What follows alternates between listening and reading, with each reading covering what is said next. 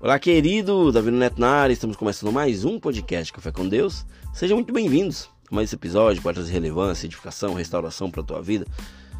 Queridos, senta na tua poltrona, pega teu café. Se você estiver dirigindo, liga teu multimídia, preste atenção no trânsito, mas entra nesse bate-papo comigo.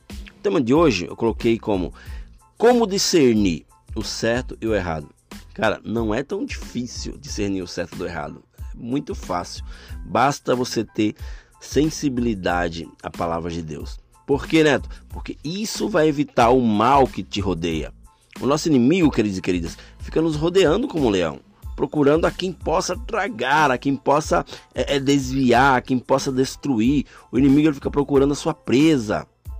Ou seja, pessoas que abrem brechas em suas vidas para que assim ele possa acabar com tudo aquilo que essa pessoa está construindo. Cuidado, meus amigos. Cuidado, minhas amigas. Cuidado, queridos e queridas.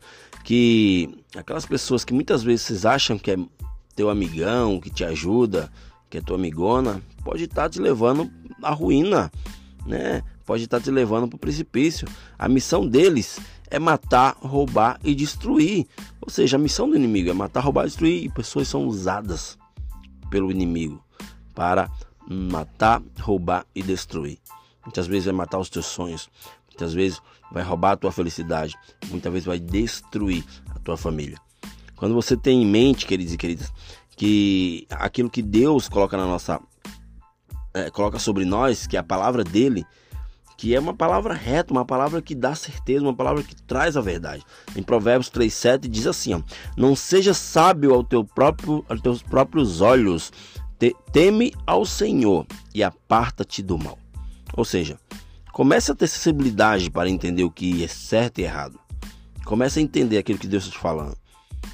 Porque muitas vezes você não está indo para o próximo passo, porque você não está tendo discernimento daquilo que está diante dos teus olhos. Muitas pessoas vêm para tentar te confundir, muitas pessoas vêm para fazer você um fantoche. A palavra de Deus é a fonte de sabedoria que precisamos para viver. Então, viva da palavra de Deus. Você que um dia é, é, é conheceu a palavra de Deus e hoje está desviado, cara, retorna, volta. Você que, que, que se maravilhou com amizades do mundo e acha que é legalzão, legalzona, cuidado. São tudo fanfarrão, são tudo picareta e pode te levar à ruína. Né? Em Provérbios 2,6 diz: Porque o Senhor dá a sabedoria e da sua boca vem a inteligência e o entendimento. Ou seja, queridos e queridas, muitas pessoas tomam decisões erradas, precipitadas e estão acabando com as suas vidas, acabando principalmente com as suas famílias. Estão tendo atitudes, é, é, é, atitudes mundanas, atitudes erradas, atitudes que eles faziam antigamente e que retornaram a fazer. Pessoas que já conhecem a palavra de Deus, ou seja, estão acabando com a sua saúde, porque não têm sabedoria e contam com a força do seu próprio braço e acha que está tudo certo, mas não está tudo certo. Eu venho nesse, nesse dia, eu venho hoje te dar um alerta, te trazer um alerta para que você abra teus olhos novamente, para que você seja sábio, seja sábia e encontre o seu caminho que é Jesus, ou retorne para o seu caminho que é Jesus. Se você tem acesso ao Senhor, se você tem acesso a Deus, que te criou e colocou um manual para te ajudar, né, para te ajudar a ter uma vida boa, por que você não acessa ele? Acesse isso e você irá viver é coisa extraordinária. Por que não pedir sabedoria a Deus para, para, para, para quando você estiver lendo a palavra dele, você ter sabedoria? Peças, peça a Deus e ele te dará sem medidas, né? Ou seja, queridos, Deus ele tem algo sobrenatural para fazer nas nossas vidas, mas muitas vezes, né, quando nos decepcionamos com, com pessoas, nós culpamos a Deus.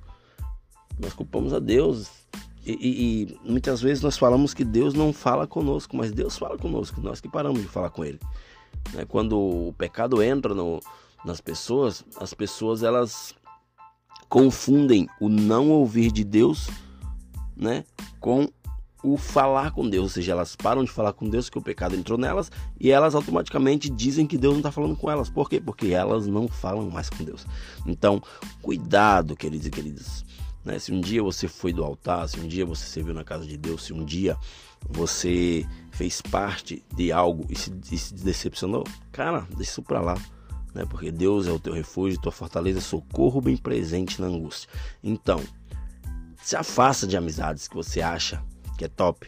Essas amizades vão destruir a tua vida, vão destruir a tua família, vão te apresentar a coisas que você acha que é legal, mas isso vai trazer ruína para você. Beleza, queridos e queridas? Até o próximo episódio e valeu!